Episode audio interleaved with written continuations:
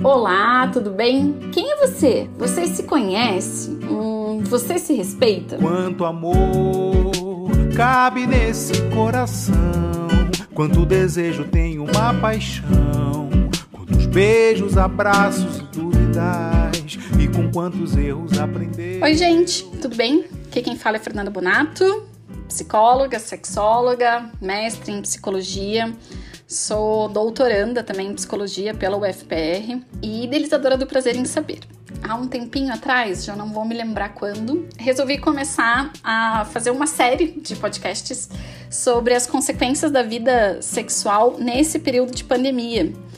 Uh, eu já gravei dois podcasts sobre isso, tinha colocado que ia gravar um logo em seguida do outro, mas não dei conta, então coloquei de 15 dias e hoje vou terminar essa série então, explicando quais as consequências da pandemia à vida sexual, trazendo dois assuntos super importantes. A violência, trazendo uma perspectiva também da vulnerabilidade da população LGBTI e sobre acesso a serviços de saúde sexual e reprodutiva. O que te agito, o que te grito, o que te aperta o peito, o que te faz suspirar, o que te faz gargalhar. Muita coisa mudou né? Na pandemia eu tô super feliz de estar tá vendo que várias pessoas estão sendo vacinadas. É, eu acho que eu, particularmente, estou vendo a luz do fim do túnel, naquele, naquele sentimento assim de que quero minha vida de volta, né? Mas a gente já tá aí há mais quase um ano e meio dentro de casa e a gente sabe que a violência ela acontece principalmente dentro de casa. Os dados brasileiros em relação à violência são horríveis, né? O Fórum de Segurança Pública, publicado em 2020, ele mostra que a cada oito minutos uma pessoa é estuprada no nosso país, né? Existem outros dados que são divulgados pelo IPEA que mostram que no último dado publicado em 2020 mostrou que no ano de 2018 quase 4.815 mulheres elas foram assassinadas por serem mulheres, sendo que 65% dessas são mulheres negras. E esses dados, eles mostram que essa violência não acontece assim fora de casa. Claro que estupros acontecem fora de casa, mas a grande maioria não. A grande maioria acontece dentro de casa, assim como o assassinato de mulheres. Né? Quando a gente pensa nesse número absurdo de que a cada oito minutos uma mulher é uma pessoa é estuprada no nosso país, a gente vai pensar que os principais agressores são pai, padrasto, tio, vizinho, ou seja, o perigo está dentro de casa. Pensando nisso, a gente sabe que os dados de 2020, 2021 vão ser muito viciados. A gente já tem alguns dados que mostram uma diminuição, entre aspas, da violência. Porque, entre aspas, porque se eu estou dentro de casa, eu não tenho os mesmos recursos para pedir ajuda. E foi isso que essa pesquisa dita, né, perigo no perigo, né? As relações de violência interpessoal durante a quarentena, que foi publicada em 2020, mostrou né? Então, esse, essa pesquisa construída por Massa e outros pesquisadores, publicada em abril de 2020, já mostrava a gente estava vivendo uma situação de perigo. Né? Por quê? Então, o artigo diz o seguinte: especialmente durante a quarentena e emergência da Covid-19 em todo o mundo, é necessário programas sejam construídos para prevenção de atos de violência doméstica e bem como para obter uma avaliação precisa dos vários tipos de violência psicológico, físico e sexual é, fossem realizados e fornecidos por equipe multidisciplinares treinadas, né, incluindo psiquiatra, psicólogos, serviços de saúde. Porque a gente sabia que esse perigo morava perto de casa, então quais seriam as consequências disso? Né? Aqui no Brasil a gente não vê tantas políticas públicas voltadas para isso, né? O ONU Mulheres chegou a falar que a gente precisava ter esse olhar, né? É, mas a gente não viu muito sobre isso. Na verdade, a gente viu uma negação da pandemia, né?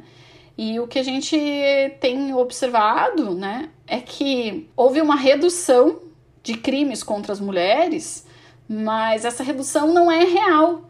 A redução ela é estatística, porque as pessoas começaram a ter mais dificuldade para denunciar as violências sofridas nesse período. E isso quem diz não é a Fernanda, é o Fórum Brasileiro de Segurança Pública publicado em 2020, que disse exatamente isso que eu falei para vocês agora há pouco, né? Abre aspas, né? O Fórum Brasileiro de Segurança Pública diz o seguinte: temos observado, mês após mês, uma redução em uma série de crimes contra as mulheres em diversos estados, indicativo de que as mulheres estão encontrando mais dificuldade em denunciar as violências sofridas nesse período. A única exceção é o tipo mais grave de violência, a violência letal. Fecha aspas. Então a gente vai ter números totalmente viciados. Para quem trabalha com pesquisa, isso significa dizer que a gente vai ter índices que não mostram a realidade, a menos índices de violência letal, porque tiveram em diferentes estados, cidades, a Casa da Mulher Brasileira foi fechada, ou durante o período da noite, que é onde acontece maior violência, é, não estava funcionando. A gente precisa entender que o consumo de bebida alcoólica aumentou muito e isso é um fator para as violências.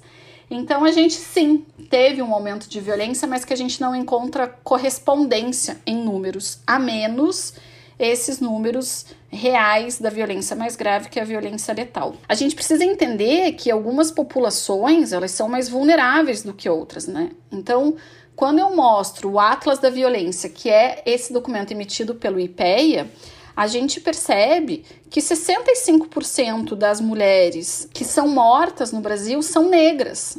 Então a gente sabe que a população negra é uma população que está mais vulnerável. Ao mesmo tempo, a gente sabe que a população LGBTI também ela está mais vulnerável, né? E o que acabou acontecendo no nosso país é que hum, no começo da pandemia, algumas organizações já começaram a dizer que a gente precisava ter um olhar para a população LGBTI na pandemia. Por quê? Porque essa é uma população que tem uma vulnerabilidade social e de saúde mental muito maior devido ao preconceito e à marginalização. Então, tem uma pesquisa que foi publicada em 2021 uh, ah, e que foi conduzida por Bordiano, Liberal, Lovise e Abelha, que começa dizendo o seguinte, né?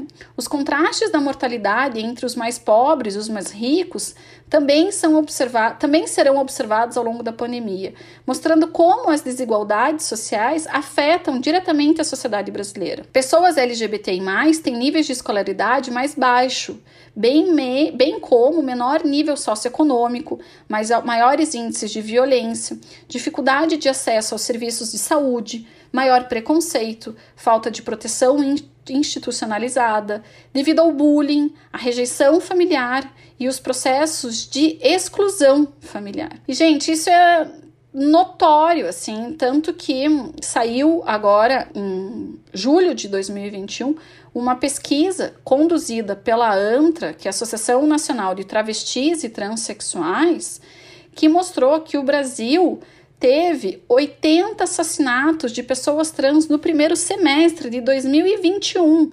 incluindo uma pessoa de 13 anos de idade que foi assassinada a pauladas no Ceará e que foi vítima de transfeminicídio no país. Sem contar, né, o caso da mulher que foi queimada no Recife por ser trans, né? Então, em 2020, a ANTRA ela já tinha mostrado né, que 175 pessoas trans tinham sido assassinadas no país, né, mantendo o Brasil nessa mesma posição.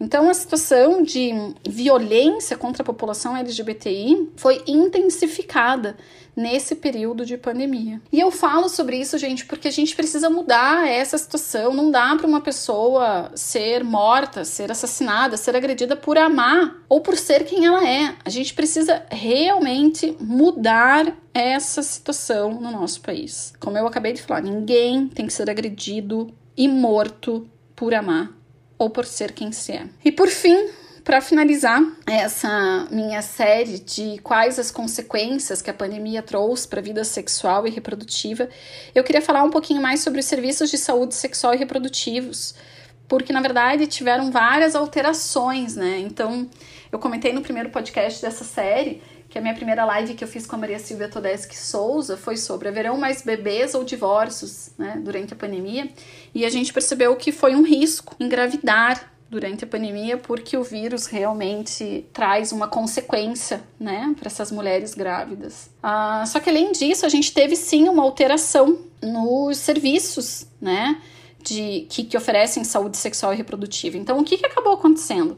Numa pesquisa que foi conduzida por Raquel Zanata Coutinho em 2020, a gente que se chama Considerações sobre a pandemia da Covid-19 e seus efeitos sobre a fecundidade e a saúde sexual reprodutiva das brasileiras, as autoras dizem né, que a sobrecarga no sistema de saúde imposta pela pandemia é, foi se refletiu também na qualidade da assistência à saúde sexual reprodutiva e da saúde da mulher, desde a disponibilização de métodos contraceptivos em postos de saúde, até mesmo ao acesso ao diagnóstico precoce e tratamento de agravos à saúde. Para além disso, eles colocam que a qualidade prestada à saúde da mãe e da criança no pré-natal também foi alterada. Por quê? Porque tiveram mudanças durante o parto, como por exemplo, a em muitos casos, mulheres não puderam ter ou a acompanhante durante o parto, que era garantido em lei, mas que foi privado por conta da possibilidade de contaminação. Ah, os exames de rotina também foram prejudicados, porque ah, muitos serviços não conseguiam dar conta. Isso traz um reflexo muito grande também ao aumento da violência contra crianças, mulheres e adolescentes, porque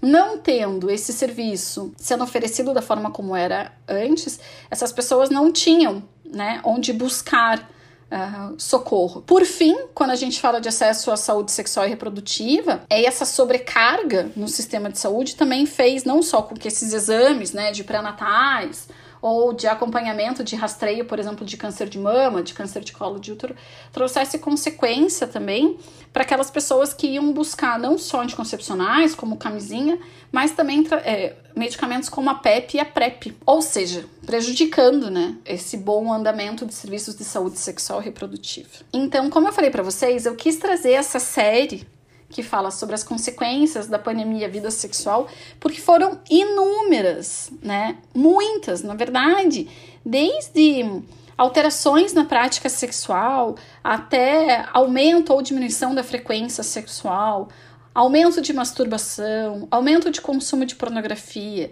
aumento de utilização de aplicativos para relacionamentos, até mesmo dados horríveis no que tange ao aumento da violência dentro dos ambientes domésticos, aumento de violências à população LGBTI e uma dificuldade no acesso aos serviços de saúde sexual e reprodutiva. A gente vai lidar com essa consequência, né? As pessoas estão vivendo isso, mas a gente vai lidar ainda com isso daqui para frente com esse retorno à vida, porque, como eu falei agora há pouco, né? Se a gente teve, só para exemplificar, uma dificuldade no acesso aos exames de rotina, o que, que a gente vai ter de consequências aos níveis, por exemplo, de câncer de, de próstata, de colo do útero e de mama, que já são altíssimos no nosso país. Né? Isso é só um exemplo, entre tantos outros, que a gente vai ainda analisar para ver como é que ficam com a volta à vida normal. Estou muito feliz né, com a possibilidade das pessoas estarem se vacinando, com essa luz do fim do túnel que eu falei, mas no que tange a vida sexual, a gente ainda vai ter muitos dados e muitas análises consequentes dessa pandemia. Bom, gente, tô com vocês semana que vem. Espero que vocês tenham gostado dessa série de consequências da pandemia, vida sexual. Se você ficou com alguma dúvida, me procura lá no Instagram. Tô lá para tirar dúvidas. Um beijo. Que te agito, que te grito, que te aperta o peito, o que te faz suspirar, o que te faz gargalhar. Onde você está, de onde você vem, para onde você vai. Eu sou a Fernanda. Prazer em saber de você.